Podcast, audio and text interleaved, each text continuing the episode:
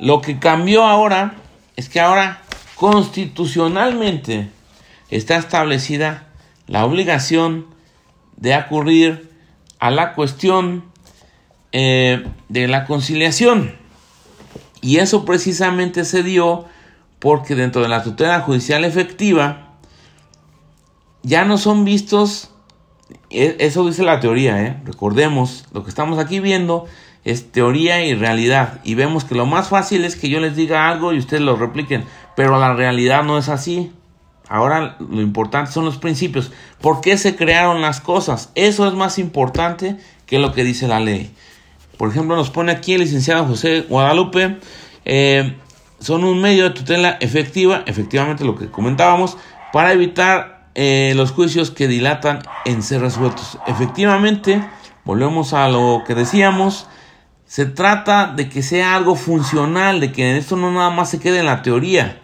Y precisamente por eso es tan importante tener en cuenta todo el contexto, porque insisto, ya nuestra clase, si quieren, ya lo resumimos, tan tan corta, se acabó, pero todas las implicaciones que tiene, eso es lo bonito.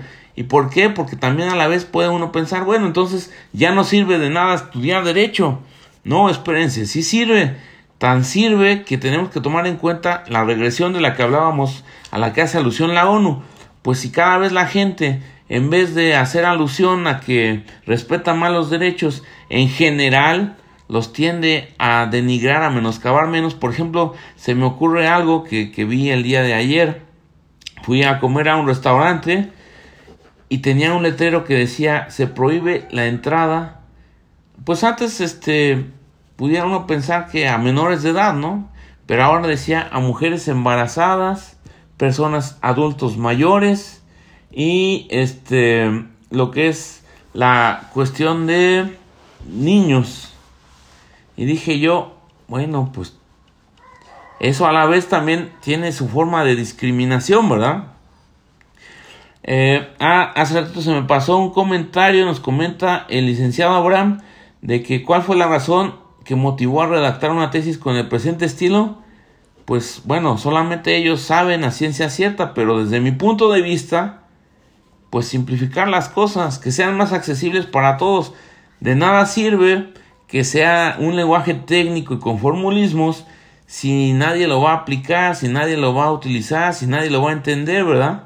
Muchas veces, ¿cuántos abogados no conocemos que se van a los resolutivos y dice, se concede el amparo y eso determina si cobran más o cobran menos? Pero, ¿ya se dieron cuenta de todas las implicaciones que tiene eso? No, pues a ellos les interesa nada más cobrar, algunos, no a todos. Y en este caso, como es algo este, que en un momento dado va para toda la sociedad, trata de hacer más accesible el sistema, que no tenga tantas palabras que no entienda. Y al entenderlas, la mayoría de las personas pues puede hacerlas valer. Buscar algo sencillo desde mi punto de vista. Luego nos comenta el licenciado Arturo Cornejo, dice, siempre ha existido la conciliación en materia laboral también era obligatoria. Sin embargo, los órganos laborales, muchos de ellos no ponderaban utilizar este medio para solucionar la controversia. Eh, bueno, no tengo yo la respuesta de si siempre ha existido la conciliación, ¿verdad? Porque, pues para empezar, la conciliación como tal no ha estado prevista desde siempre. Tan es así que, por ejemplo, nuestra constitución está a partir del año de 1928. Si la constitución es del 17, quiere decir que al principio no existía. Eh, los primeros estados en adoptarla fueron Quintana Roo y Querétaro. Eh, pues eso estamos hablando de que incluso actualmente nuestra constitución no habla de los mecanismos alternativos de solución de conflictos así que es negociación, mediación, conciliación y arbitraje, sino que hace referencia a los mecanismos alternativos de solución de conflictos y a lo que es la conciliación. Pero esto es un universo más amplio, ¿verdad? El 17, que más adelante lo vamos a ver, hace alusión a los mecanismos alternativos de solución de conflictos. Eh, por eso no me atrevería a decir que siempre ha existido la conciliación. Y aunque sea en materia laboral, pues eh, también tenemos que tomar en cuenta que debemos de verlo con un nuevo paradigma, porque insisto, la cuestión aquí es que cambió. a lo mejor ya existía la conciliación, ok, pero lo que cambió y es el, el, el gran paso, lo que marca la diferencia, o podría marcarlo porque también de esto depende mucho del aplicador y por eso estamos tratando, o yo estoy tratando de crear conciencia en ustedes conjuntamente, porque insisto, yo no tengo la razón, pero estamos tratando aquí de, de, hacerla lo más, este, un diálogo con este sistema lo más eh, amplio posible, porque insisto, lo más fácil era la respuesta única de The Working, pero ahora ya no, ahora ya son principios y esos principios pues muchas veces provocan que no siempre lleguemos a una respuesta única, pero volviendo a la conciliación, de alguna forma ya no es obligatoria, sigue siendo obligatoria, pero ya no es como antes porque cambia el aplicador. Recordemos que de alguna forma esta reforma constitucional en materia laboral, que más adelante lo vamos a ver, tiene implicaciones, pero parte de que ahora el aplicador ya no va a ser la Junta, ¿verdad? Va a ser lo que es el Poder Judicial. Y ese Poder Judicial se supone que va a tener más eh, conocimiento, va a ser más imparcial, va a ser este un aplicador que sea el, el experto en el tema y no como ahora que son eh, cuestiones tripartistas, representantes del capital, del gobierno y del trabajo, de los trabajadores, pues. Entonces, en ese tipo de cuestiones, antes la conciliación era llevada a cabo por la Junta. Y la Junta, pues de alguna forma, pues no le importaba si la persona conciliaba o no, si no nada más quiere conciliar, no. Y ya, esa era la conciliación y eso era lo obligatorio en muchos casos. A lo mejor a, don Arturo le tocó eh, otro tipo de cuestiones en donde eh, era, había más proactividad de los miembros de, la, de las juntas, ¿verdad? Entonces, eh, ese es el gran cambio. Ya por el solo hecho del aplicador, aunque fuera lo mismo, ya no va a ser igual. Ahora tenemos un organismo descentralizado que es el Centro Federal de Conciliación y Arbitraje a nivel federal y a nivel local, los centros de conciliación locales, que están especializados en ese tipo de procedimientos, en la conciliación. Y por eso ahora tiene tanta importancia, porque gran parte del éxito del nuevo sistema es que el 80% de todos los conflictos quede en los mecanismos alternativos de solución de conflictos y en específico en la conciliación. Si esto no se aplica, pues vamos a saturar al rato el sistema. Es un ideal, ok. Puede que no funcione, ok. Pero insisto, creo que también gran parte del éxito que tiene depende de nosotros. Y por eso estamos cambiando a la cultura de la paz. La cultura que busca solucionar de manera adecuada los conflictos. Y por eso tenemos aquí lo que son los conflictos, la autotutela que está prohibida en el artículo 17 constitucional contra la tutela judicial efectiva. Esto forma parte de los tres artículos que decía yo, estimo son la base del sistema judicial actual. Algunos, ya dijimos, pueden tener una opinión diferente. No aspiro yo a que ustedes me crean todo lo que les digo, pero sí a que lo comprueben con la realidad, ¿verdad? O sea, la realidad es que Tenía muchos fallos el sistema judicial, estamos tratando de hacerlo algo más flexible para que se adecue a la nueva realidad. Y dice, artículo 17, ninguna persona podrá hacerse justicia por sí misma, ni ejercer violencia para reclamar su derecho, esa es la autotutela. ¿Por qué? Porque, insisto, así como a lo mejor dice, no, pues es que es más fácil que yo imponga siempre mi voluntad, pues sí es más fácil para usted que tiene ese pensamiento, pero para todos los demás que tienen que sufrir las consecuencias no lo va a hacer, ¿verdad? y también tienen derecho, también tienen derecho a opinar y por eso nosotros aquí en esta eh, pequeña plática estamos dando la oportunidad de que expresen sus opiniones porque insisto, no hay una verdad única, nos guiamos por principios y vamos poco a poco haciendo alusión a eso. Es más complicado, pues sí, también a la vez, ¿por qué? Porque no falta el que diga, bueno, pues tanto choro, yo quiero algo concreto. Algo concreto es que tenemos conflictos y esos conflictos ahora se resuelven por principios, punto. Pero ahora estamos viendo, al no tener una respuesta única, tampoco podemos caer en la arbitrariedad, ¿verdad? No podemos decir, ah, es que en este caso yo voy a ser más proteccionista Y le preguntan otro, ¿y por qué vas a ser más proteccionista? Pues porque estoy implicado yo y mi familia. Pero en aquellos casos en los que no estoy implicado yo y mi familia, voy a ser estricto, voy a seguir las reglas.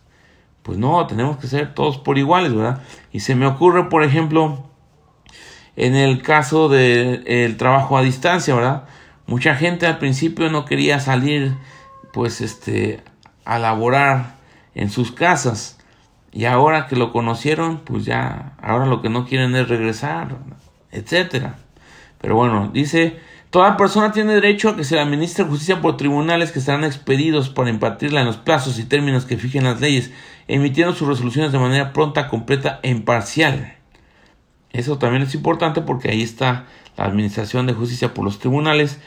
Incluso vimos lo que nos decía el licenciado Arturo, eh, cambia porque cambia el aplicador, porque ahora ya hay un organismo especializado, descentralizado para efectuar la conciliación, lo que anteriormente y actualmente, antes de que entre en función en aquellos lugares donde todavía no, lo, no está activo eh, la reforma eh, en materia laboral, existe que son las conciliaciones de, los, de, las juntas, porque pues les digo, actualmente una, un auxiliar administrativo es el que se encarga de hacer eso.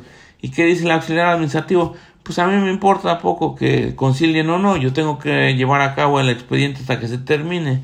Y luego resulta que llevan a cabo convenios y reclaman su, nulidad en términos del artículo 33 de la Ley Federal de Trabajo por aducir renuncia de derechos, ¿verdad?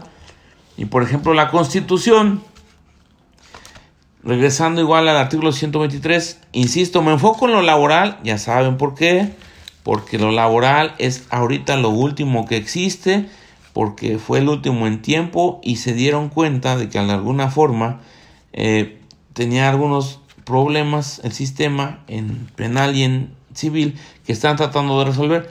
Pero también dijimos que tiene sus peculiaridades porque de alguna forma eh, lo laboral, por ejemplo, ¿cuál es uno de los principios generales del derecho? El que afirma tiene que probar, pero en lo laboral, como es de justicia social, en realidad existe una carga de origen de la prueba, o sea, ciertas cuestiones que porque el patrón tiene más poder económico, está obligadas a probar como la antigüedad, la fecha de ingreso, etcétera. Eso lo vamos a ver más a detalle, pero insisto, todo esto forma parte del contexto. Y luego dice el Congreso de la Unión Ah, bueno, me salté algo importante también. Se debe privilegiar la solución del conflicto sobre los formalismos procedimentales. Esto igual, ¿por qué? Porque muchas veces se iba al amparo, se iba a otras cuestiones y lo que decíamos era, pues concede para efectos. Y esos efectos, en vez de hacer más rápido la tramitación o decir, ay, es que esto sirve para algo adecuado, ameritaban reposiciones de procedimiento, cosas intrascendentes, se privilegia la resolución del fondo del conflicto. Incluso en laboral también tenemos lo que es los principios fácticos y uno de ellos es este que se privilegia el fondo sobre los formulismos. Y luego también tenemos las acciones colectivas. Eso también antes no existían. Eran puras acciones eh, individuales. Y ahora, por ejemplo, también en, en la cuestión de, de lo mercantil, de lo civil hay acciones colectivas. Entonces ahí está otro tipo de cuestión. Dice los procedimientos judiciales y los mecanismos de reparación del daño. ¿Por qué? Porque a mí no me interesa generalmente, ¿verdad? Que me dé la razón una sentencia. Yo lo que quiero es que aquello por lo que yo lo instauré, pues de alguna forma me lleve a la consecución del fin por el que lo hice, ¿verdad? Ahorita se me vino a la mente el caso de, una sentencia que es icónica en materia de solución de, de conflictos este, de Álvarez y de alguna forma hace alusión a que era una mamá que quería eh, pasar tiempo con su hijo en la primera infancia, o sea, hasta antes de los cuatro años. Y de alguna forma ella era lo que quería, no buscaba ni una indemnización, nada, nada. Quería estar con su hijo mientras crecía. Y de alguna forma, eh, pues se tardó tanto el sistema que pues le solicitó al patrón que fuera flexible con su horario de trabajo, pero no lo logró. Y tan no lo logró que se fue hasta la Corte Interamericana y ya siendo mayor de edad, ya fue cuando se resolvió esta situación. ¿Y qué pasa ahí? Pues pasa que el fin que tenía, que era estar con su hijo en la primera infancia, se resolvió mucho después. Y entonces sí, ya la Corte Interamericana le dio el derecho al pago de una indemnización. Y ahí fue donde entró realmente la importancia de los mecanismos alternativos de solución de conflictos. Porque si hubiera existido algo más sencillo, lo que nos decía aquí el licenciado Arturo, pues se hubiera podido solucionar más pronto la controversia y no hubiéramos tenido que judicializarla como tal, porque volvemos a lo mismo, ahora los mecanismos alternativos de solución de controversias, de conflictos, pues son los que marcan la pauta para una tutela judicial efectiva, o sea, ya no son más del montón. Ya lo que se pretende, que no necesariamente se va a lograr, sí, ya lo sabemos, pero es lo que está tratando de hacer el legislador, de decir, de nada sirve, como dijimos hace rato, que yo tenga una sentencia favorable si se va a tardar 20, 30, 40 años o ya ni la voy a cumplir, sino ya van a ser mis beneficiarios los que resulten beneficiarios. Pero bueno, por eso les digo, es importante tener en cuenta que los fines son nobles y creo que por eso vale la pena hacerlos cumplir y por eso estamos estudiando abogados, por abogados, o estudiamos por abogados, porque recordemos que un buen abogado siempre trata de ver la preparación útil y constante todos los días, no quedarnos en siempre ha sido así y se tiene que hacer de esa manera. No, pues porque ha existido y porque no ha funcionado, tenemos que ver cómo sí va a funcionar.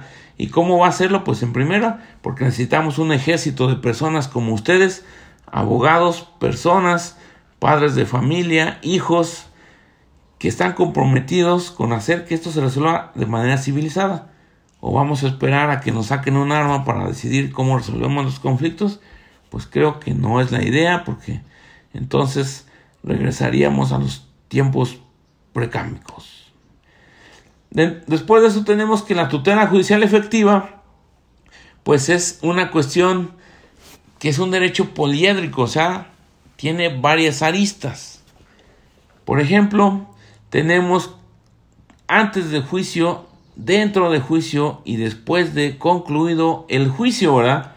Como les, les dijimos en un momento dado, antes del juicio podría ser en el caso de la materia laboral o de la materia penal o de cualquier otra que se les ocurra, pues los mecanismos alternativos de solución de conflicto, la conciliación, el arbitraje, la este la autotutela que está prohibida, pero pues al final es una forma también de resolver conflictos, los vamos a ver más a, detalle, pero de alguna forma es importante tener en cuenta, como les dije, que esto forma parte de la tutela judicial efectiva, o sea, no es uno más del montón, es algo que complementa a nuestro sistema y eso nos hace que nuestro poder pues sea más grande jurídicamente para resolver los conflictos.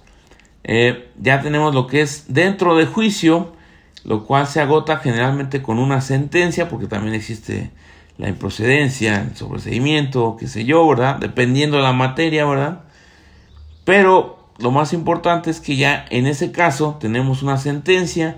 Sentencia no viene de decir el derecho necesariamente, sino de decretar el derecho, lo cual es un poco más preciso desde mi punto de vista porque tiene lo que nos decía una compañerita eh, antes que no recuerdo quién fue, pero nos decía que este que el uso de la fuerza pública efectivamente a través de la sentencia, ¿verdad?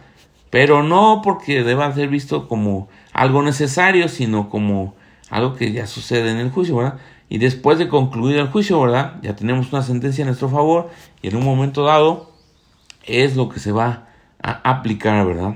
Y por eso es tan importante tener en cuenta que es poliédrico este derecho de la tutela judicial efectiva, pero insisto, ya no es algo más del montón, es algo más del camino. No, ahora es un cambio de cultura. Algunos problemas que eran las situaciones no deseadas, ¿verdad?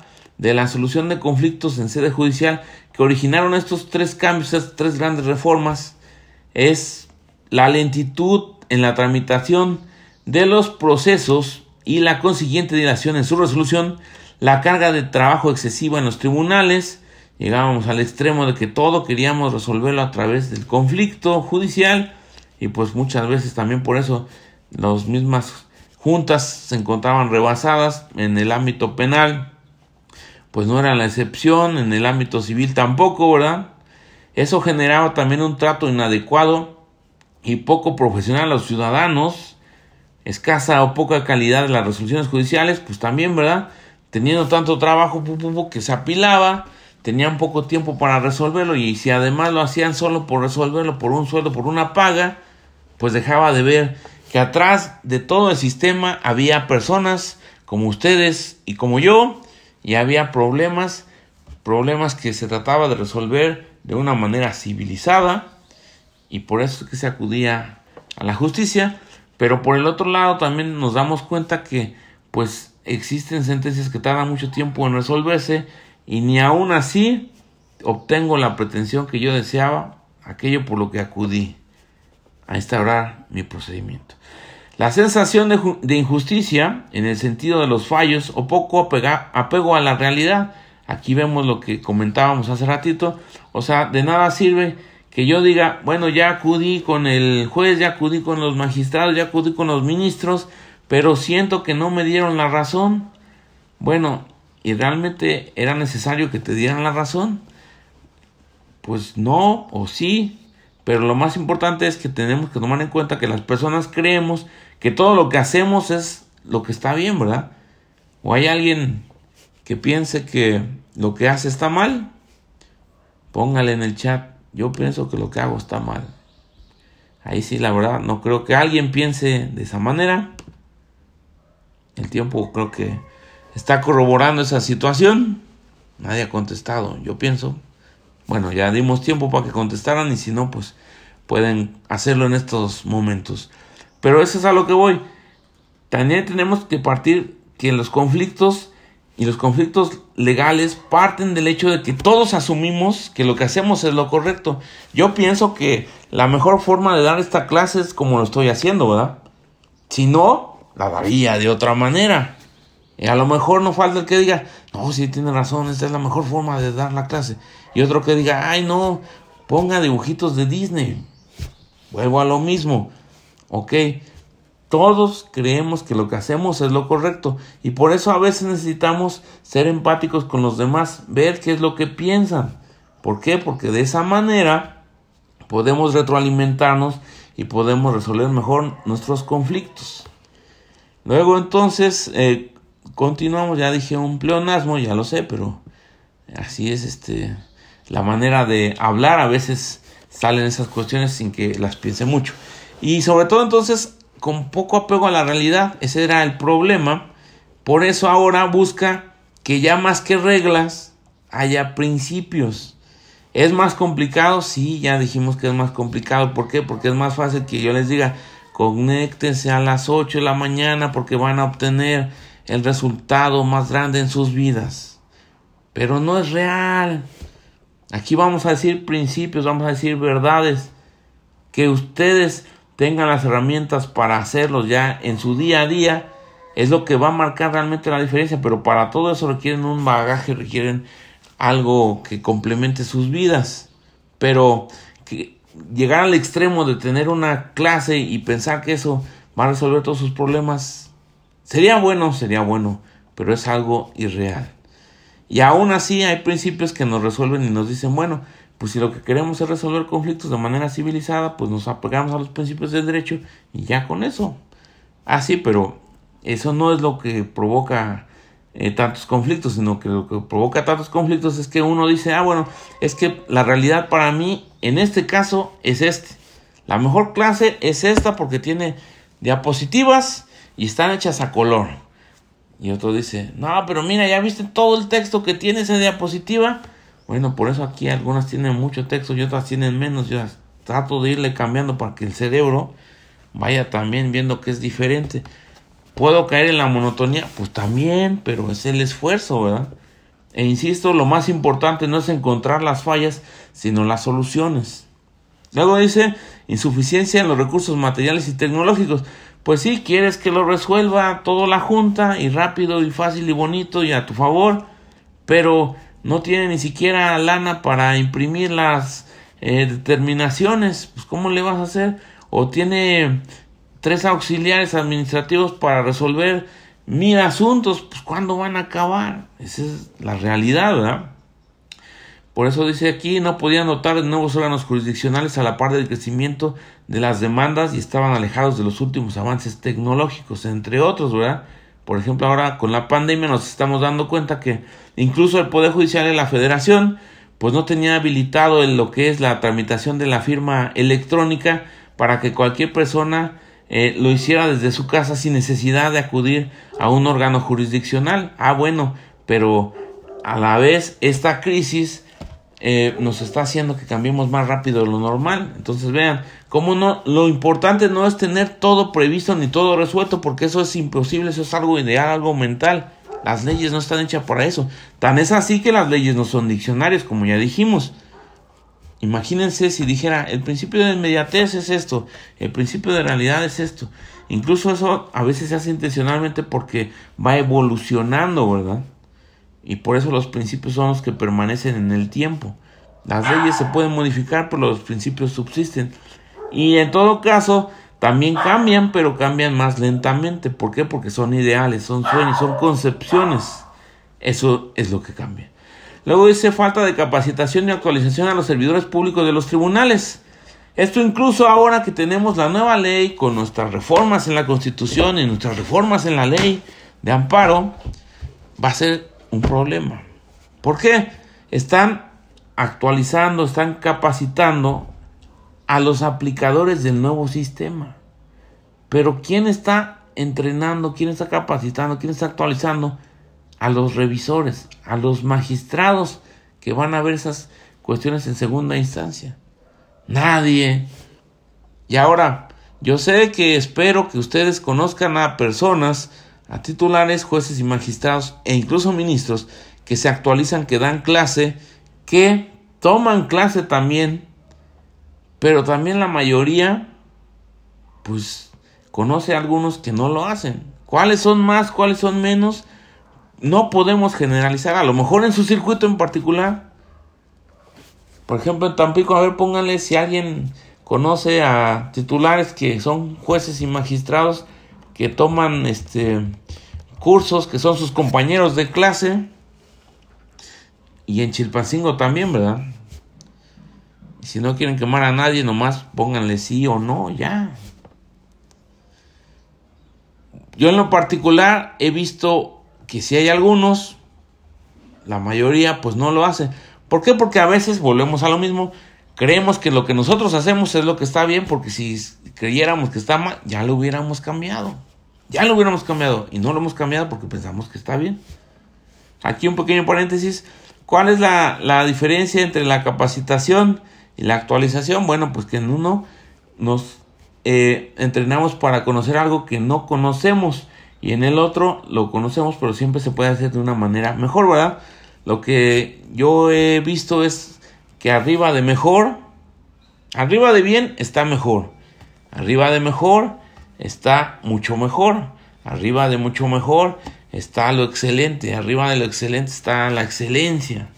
Arriba de la excelencia está la leyenda, arriba de la leyenda está lo que permanece en el tiempo, etcétera, etcétera. Siempre hay algo mejor, ¿verdad? Por eso incluso en los billonarios de la lista del Forbes no se conforman, pues a lo mejor ya tienen para vivir esta generación, pero quieren tener para vivir otras generaciones o tienen para ayudar a, a más gente, ¿no? El caso de Bill Gates, que tiene su fundación, a lo mejor él ya con todas sus generaciones de descendientes no tiene para preocuparse en esta vida ni en las otras, pero él quiere ayudar a más gente y ha tratado de hacer, por ejemplo, un sanitario que sea accesible para todas las personas, ¿verdad? A nivel mundial. ¿Por qué? Porque no en todas las ciudades hay agua. Actualmente nosotros vamos y le jalamos ahí a la taza y ya se van los desechos por el drenaje. Pero hay ciudades que no, hay ciudades que realmente, sobre todo en la India, en África, o incluso a veces en nuestros pueblos más cercanos, ¿verdad? Pues eso no es posible, entonces volvemos a lo mismo. Ya uno cuando piensa en los demás ya es otro nivel de avance más civilizado. Ya no piensa uno solo en sí mismo. La gente eh, menos civilizada es la que solo piensa en sí misma. La, gente eh, que está más capacitada piensa en los demás. Entonces, igual en este caso en particular, eh, dice aquí el licenciado José Guadalupe, normalmente los titulares casi no se actualizan. Ve otra persona ve la misma realidad. La realidad es una, nuestra percepción es la que puede cambiar, pero aquí en este caso me da eh, pues gusto que alguien más la comparta. Dice este, pero no aplican sus conocimientos adquiridos también. Eso volvemos a lo mismo. De nada sirve que de alguna forma eh, tome uno un curso o se dé cuenta que ahora lo que rigen son los principios. Si no sabemos la definición de memoria, Robert Alexi ya está. Esto ya es algo que me imagino está bastante trillado, ¿no? Sacan a los autores de confianza. Si a la mera hora eso no, no le ven una aplicación real. Para mí esto tiene una aplicación real porque de alguna forma tenemos lo que son este el derecho laboral. Ok, una persona fue despedida injustificadamente, pero la empresa no tiene para pagar. ¿Cómo le va a hacer? Ah, bueno, pues es que ahí es donde entra la, la cuestión de vanguardia, el ver cómo lo vamos a aplicar a nuestro caso en particular. Se supone que el, el trabajo no es una cuestión de comercio, por eso está prohibido lo que son este, los contratos civiles en materia eh, laboral, pero en la realidad ya existen cuestiones, plataformas como Uber, ¿verdad? Con Uber Eats, que no en todas las ciudades existen, como aquí en Chilpancingo no, no hay Uber. Alguien puede decir de allá de Tampico, híjole, están sin Uber. Estamos sin Uber. Pero hay otras eh, plataformas, ¿verdad? Tenemos el Rapiditos, tenemos este algunos que incluso dieron lugar a que haya gente que se ha hecho rica a través del desarrollo de esas plataformas. ¿Por qué?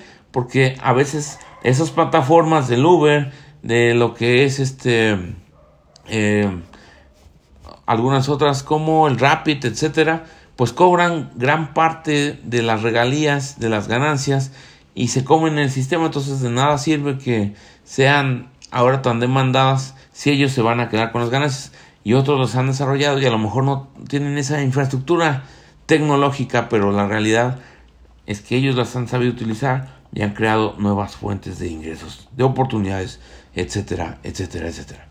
Y bueno, también tenemos, dice aquí, también una de las cuestiones importantes para el nacimiento de los más se debió a la dificultad en la ejecución de los laudos y a los elevados costos de los procesos. Sí, también lo que comentábamos, estamos totalmente de acuerdo. De nada sirve que tarde 100 años si va a tardar en cumplimentarse. Si a lo mejor la persona ya se murió, ya en todo caso los beneficiarios y a veces ni ellos porque tardan tanto tiempo que aquí hay sentencias icónicas en el estado de Guerrero, la del Mini Numa. Hasta donde yo sé, todavía no se le ha dado cumplimiento. Antes de la pandemia era el dato que tenía. ¿Por qué? Porque era la construcción de un centro de salud en una comunidad alejada. Qué bonita está la sentencia. Totalmente de acuerdo con todos sus razonamientos jurídicos. La realidad no había podido materializarse porque no había médicos que estuvieran dispuestos a irse a trabajar a esas comunidades. Sentían que los estaban alejando de sus comunidades, de sus pueblos, de sus ciudades, de sus lugares de orígenes. Y por eso, a pesar de que hasta les pagaban más de lo que normalmente les pagaban a los médicos y enfermeras que están en un centro de salud, no se había podido materializar. Entonces, este, por eso les digo, también es importante que tengamos en cuenta que si le empezamos a buscar fallas, la primera falla es que no es obligatorio ahorita más que para los titulares y para los aplicadores del nuevo sistema capacitarse en el nuevo sistema de justicia laboral y eso va a provocar que cuando lleguen esos problemas a ser revisados por el superior jerárquico pueda caer en los mismos vicios, ¿no? Como actualmente tenemos el ofrecimiento del trabajo. De nada sirve que una persona diga, pues es que ya el 786, este, no, sí, este, 184 se, se modificó y dice que la reversión eh, de carga probatoria ya no opera tratándose del ofrecimiento de trabajo. Si otro dice es que la jurisprudencia tal dice esto, pues sí, pero la jurisprudencia ya está superada por la ley. Entonces volvemos a lo mismo. La jurisprudencia no siempre es lo más actual. Ahorita el espíritu ya ni siquiera va a ser la ley, sino va a ser el principio. Luego dice percepción de la justicia por parte de los ciudadanos, dificultades en la ejecución de las resoluciones judiciales, lo que comentaba el licenciado o licenciada, porque ya se me movió aquí, ya tiene otro comentario, el licenciado José Guadalupe. Luego aquí nos dice eh, la licenciada o licenciado Orenday Guzmán, lo Ana Vanessa, ah, la licenciada dice, también unas cuestiones importantes para el nacimiento de los más se debió a la dificultad en la ejecución. Ah, sí, ya, ella fue la que comentó. Entonces, este, aquí vemos dificultades en la ejecución de las resoluciones judiciales. Eso porque pues, es un poco más amplio. De hecho, también es otro de los cambios. Ya no se llaman laudos, ya son eh, sentencias, ¿verdad? Porque, insisto, ya el aplicador cambió. Ya no va a ser el órgano tripartita, lo que es el integrante del capital, del gobierno y de los trabajadores. Y ahora va a ser el juez. Eh, Luego también tenemos inoperancia y falta de coordinación entre los distintos integrantes de los órganos jurisdiccionales, emisión de fallos contradictorios. Aparte eso es otra de las cosas. De alguna forma, aquí por ejemplo en Chilpancingo hay tres tribunales colegiados y en algunas ocasiones resulta que uno dice una cosa, el otro dice otra cosa y el otro más, pues o no se pronuncia al respecto o se adhiere a uno de los otros dos. Entonces, para que vean, el derecho hoy más que nunca es algo cambiante, no necesariamente es algo que eh, nosotros queramos o no queramos, pero es algo real y que a la vez provoca que de lo contrario existan linchamientos, ¿no? Como los de Tláhuac tan famosos, que fueron los que empezaron, pero no son los únicos. ¿Por qué? Porque la gente veía que pues ellos mejor los resolvían a su manera, ¿verdad? ¿De qué sirve una sentencia que sea favorable, insisto? Aunque sea eh, todo lo que querían, si va a tardar mucho, mucho tiempo. Por eso, por eso vienen aquí los grandes cambios, las grandes reformas, penal, el civil, que abarca la mercantil, y la laboral, que es la más radical, ya dijimos por qué, porque de alguna forma, este, vamos a ver cada una más a, detalle, ¿verdad? Por ejemplo, aquí a grandes rasgos tenemos lo que es la penal, que parte de lo que es la presunción de inocencia, ¿verdad? tenemos varias vertientes, por ejemplo, como regla de trato, ¿verdad? Tenemos lo que es el civil, el mercantil, que tenemos que el que afirma está obligado a probar. Ese sería como que en principio lo que rige. Y tenemos también lo laboral, ¿verdad? Que es el nuevo aplicador, lo que decíamos. Antes son las juntas, ahora es lo jurisdiccional. Tenemos ahora lo que es una carga de origen, que parte de lo que es la justicia social, que incluso nos regresamos a dos, este, bueno, las eh, diapositivas que sea necesaria y vemos que aquí hace alusión a lo que es la, la justicia social. Aquí está en la justificación, tercer renglón, con el fin de la justicia social. O sea, no estoy hablando yo de memoria, es lo que nuestro legislador previó y lo que ahora se está tratando de aplicar. Y por eso es importante tener esa cuestión. Aquí tenemos este para abrir el apetito, lo laboral, la justicia social, la legislación procesal y sustantiva, es la ley federal del trabajo. No tenemos, por ejemplo, como en el Código Penal, que tenemos el Código Nacional eh, de Procedimientos eh, y lo que es el Código eh, Penal, que ahora hay varias reformas que están tratando de unificarlos pero pues hasta ahora hay reticencia, entonces quién sabe si algún día esto sea algo que se materialice, incluso les digo como, en la laboral, hay gente pensando ahora que lo más adecuado pues es englobarlo todo por, eh, por junto, como de lo penal a lo laboral, y hay gente que dice que no, que cada cosa hay que separarla. Yo pienso que como vivimos en un mundo globalizado, tenemos que tomar en cuenta que todo está conectado, queramos o no.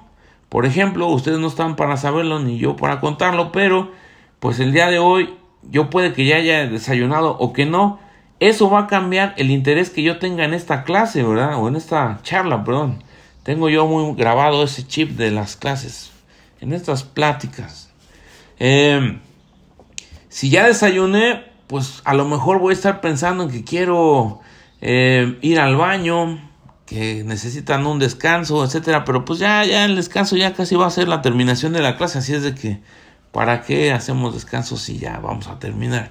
Este, y por el otro lado, eh, tenemos otros que pues digan, no, pues es que yo la verdad sí estoy bien interesado, ya me está abriendo un nuevo panorama, pero pues mi jefa me está diciendo esto, o no tengo trabajo y ya sé que estoy este, buscando nuevas maneras de salir adelante y entonces de alguna manera eh, es en lo que estoy pensando, pero volvemos a lo mismo, tratamos de ver que la sociedad y nosotros en general pensamos desde nuestra óptica porque los hechos, la realidad es una, cómo la interpretamos es diferente.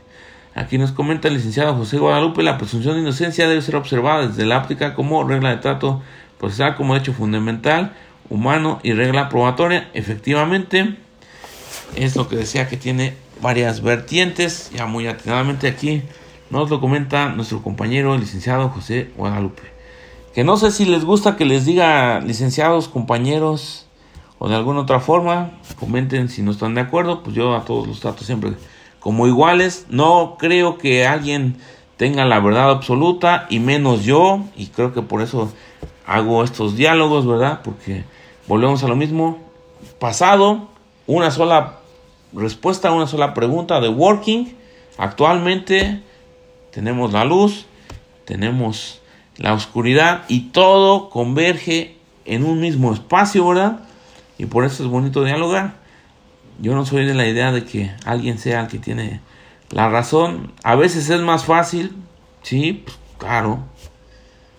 Pero en la realidad actual el mundo se mueve y no somos lo suficientemente eh, inteligentes, por así decirlo, como para darnos cuenta de eso, ¿verdad? Ustedes ven mis defectos, yo veo los de ustedes. Siempre es más fácil ver eh, el error ajeno, ¿verdad? Pero no el propio. Pero lo más fácil, por eso es ayudarse a leer la realidad con el comentario de los demás, como en este trato, como en este caso estamos tratando de hacerlo, ¿verdad? Eh, porque de alguna forma, insisto, todos pensamos que lo que hacemos está bien.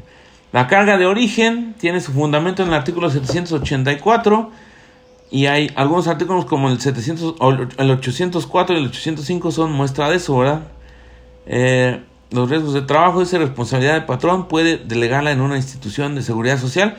Todo esto nos da materia para ver lo que es la justicia social y por qué esto está materializado en la ley. No nada más son ideas, aquí nos lo dice la ley y aquí tenemos, por ejemplo, lo que les decía, el principio de interpretación de los derechos humanos, tenemos el principio propietario, los artículos 18, 2 y 3 de la Ley Federal de Trabajo, que hace ratito, vimos más a detalle con la jurisprudencia que decíamos. Nos regresamos tantito. Este. Ya se me acabó el tablero. Aquí están los artículos 2, 3, 17 y 18 para que vean. No es un ideal, es algo que tiene una aplicación hoy más que nunca real. Y esto nos dice que en caso de duda prevalecerá la interpretación más favorable al trabajador. Pero esto es en cuestiones de normas. ¿eh? No es que siempre tenga eh, la razón el trabajador o que se deba de procurar su bienestar. No, en cuestión de normas, lo más importante es que sean su interpretación lo más favorable al trabajador. Repetimos, los hechos son solo uno, la interpretación es lo que tiene el cambio, ¿verdad? Luego tenemos que entonces la carga de la prueba viene en el 784, fecha de ingreso al trabajador, antigüedad del trabajador, falta de asistencia, causas de rescisión de la relación de trabajo, terminación de la relación de trabajo. Todas estas son cuestiones que le corresponde probar al patrón. Por eso les decía, es un cambio muy drástico en comparación con lo civil, el que la firma está obligado a aprobar, sí, pero eso es en lo civil. Aquí en este caso, o en el sistema acusatorio, era diferente, es diferente, etcétera. Aquí en lo laboral, y por eso volvemos a lo mismo, este, también es importante contextualizarnos la justicia social. Y la justicia social hace que en estos casos, 784, la carga sea de origen le corresponde al, patrón probar estas cuestiones. Terminación de la relación de trabajo, constancia de haber dado por escrito al trabajador o al tribunal la fecha o la causa del despido. La negativa lisa y llana del despido no revierte la carga de la prueba. Lo que les decía, este es uno de los cambios más trascendentales. Luego dice la negativa al despido y el ofrecimiento del empleo no exime al patrón de probar su dicho. O sea, no por el hecho de que diga que no despidió al trabajador, ya eso lo exenta de todo lo demás. No, ¿qué fue lo que sucedió? Eso es lo que tiene que probarse. El contrato de trabajo, la jornada de trabajo ordinaria y extraordinaria, siempre que la extraordinaria no exceda de las 9 horas, pagos de días de descanso y obligatorios, así como el del aguinaldo, disfrute y pago las vacaciones, pago las primas dominical, vacacional y de antigüedad, monto y pago del salario, pago de la participación de los trabajadores en las utilidades de las empresas, incorporación y aportaciones al IMSS, Fondo Nacional de la Vivienda, Infonavit y SAR. Luego aquí tenemos también la obligación del patrón de conservar ciertos documentos, eso está en el artículo 804 y dice eh, los contratos individuales del trabajo cuando no haya contrato colectivo de trabajo o contrato ley, listas de raya o nómina cuando se lleven controles de asistencia, cuando se lleven comprobantes de pago de utilidades, vacaciones, aguinaldos, primas y pagos, aportaciones y cuotas de seguridad social, las demás que señalen las leyes. ¿Qué pasa ante el incumplimiento de conservar esos documentos? Existe una presunción de que son eh, válidos, de que los señalamientos al respecto son como se plantean. Luego también aquí tenemos que está este esta cuestión que es la obligación de conservar documentos, eh, pues tiene una duración, ¿verdad? Dice aquí que los contratos individuales es mientras dure la relación laboral y hasta un año después. Hay otras que son tres en el particular, que es durante el último año y un año después. Que estas son las listas de raya, los controles de asistencia, los comprobantes de pago, ya sea de utilidades, vacaciones, aguinaldos, primas y pagos, aportaciones y cuotas de seguridad social. Y finalmente, aquellas cuestiones conforme lo señalen las leyes que lo rijan, las demás que señalen las leyes, incumplimiento o presunción. Ahora, esto para mí es importante porque de alguna forma recordemos que aquí nos marca una duración y en esencia es durante un año, ya sea mientras dure la relación laboral y hasta un año como en el caso, en el caso de los contratos individuales de trabajo o durante el último año y un año después en los casos de listas de raya, controles de asistencia y comprobantes de pago. Ah, entonces habrá alguien que me pueda decir, bueno, pero si estamos hablando de que los juicios duran años y nada más este aquí me dicen que mi obligación es de conservarlos un año después de que concluye la relación laboral, ¿cómo le vamos a hacer? Ah, es que precisamente por eso es importante el contexto, porque ya les dije, queremos resumir nuestra clase, nuestra ponencia, nuestra plática, como ustedes le llamen. Gente tiene conflictos y los resuelve conforme a la ley. Queremos ver la realidad. Se tardaban mucho tiempo. Ahora se modificó el sistema para que de alguna forma tengamos aquí lo que es este la cuestión, la delimitación de que sea un año eh, para conservarlos, pero partimos de que esto va a ser más rápido, ¿verdad? De que la celeridad es uno de los principios que se debe de cumplir, porque si no, va a colapsar el sistema, pero por eso antes de la judicialización tenemos la etapa de conciliación y debe de ser eh, lo que desahogue el sistema, porque lo contrario no va, no va a funcionar. Dice el licenciado Arturo se puede sustituir la obligación de tener los documentos con los informes de las autoridades, con lo cual se acredita la obligación de conservarlos. Pues aquí este deberíamos de ver el caso en particular, ¿verdad? Recordemos, lo más fácil es decir en todos estos casos sí y en todos estos casos no, pero la realidad es que de alguna forma, por ejemplo, si no se llevan las listas de raya o de nómina, el patrón sigue teniendo esa obligación y lo puede hacer de cualquier otra manera porque uno de los principios que tenemos en nuestro este, sistema de justicia laboral es que no existen los formalismos. Entonces, mientras lo probemos de la forma que mejor nos parezca, pues con eso será subsistente, es suficiente, perdón. Entonces, en este caso y en cualquier otro, no nos acatamos a los formulismos. Es que, pues ok, yo los llevaba, pero ¿qué creen? Que entraron a robar y se los llevaron. O entraron a robar y de alguna forma, este, hubo un incendio y ese incendio provocó que se quemaran. Ah, bueno, pero los demostramos de otra manera. Y eso es lo bonito, eso es lo importante y por eso es tan importante conocer poco a poco los principios. ¿Por qué? Porque volvemos a lo mismo. Y si ya pasaron dos años, ¿tendrá la obligación de conservarlos? Pues no, ¿por qué? Porque precisamente esa es la cuestión que le dio origen, que ahora los procedimientos sean más fáciles de resolver y duren menos tiempo, ¿verdad? Claro que si ya sabemos que está el amparo directo tramitándose, pues también no nos vamos a querer eh, deshacer de ellos porque en una de esas los solicitamos. Pero lo más importante es tener en cuenta que ahora, como son orales, la inmediación juega un, un papel sustantivo, ¿verdad? Entonces, los documentos tendrán que llevarse a cabo ante la presencia del juez, ya ni siquiera del secretario instructor, sino del juez. Por eso ahora los jueces van a tener mayor importancia en el nuevo sistema, ¿verdad? Entonces, por ejemplo, ahora en el desahogo de la prueba confesional se puede advertir el juez, sobre todo si está capacitado y está en constante armonía con la realidad, puede decidir, ah, este me está mintiendo, dijo que hubo un, un incendio y era, da la casualidad de que en esa época era una época de un ciclón y reportan que todo estuvo inundado, entonces, ¿cómo va a perder a través de un incendio esa cuestión? Pero volvemos a la realidad, que es uno de los principios, ya, ya lo leímos, 685 de, la Ley Federal del Trabajo, hay que apegarnos ahora a la realidad. Pero bueno, ya viendo la hora, es momento de concluirla por esta ocasión.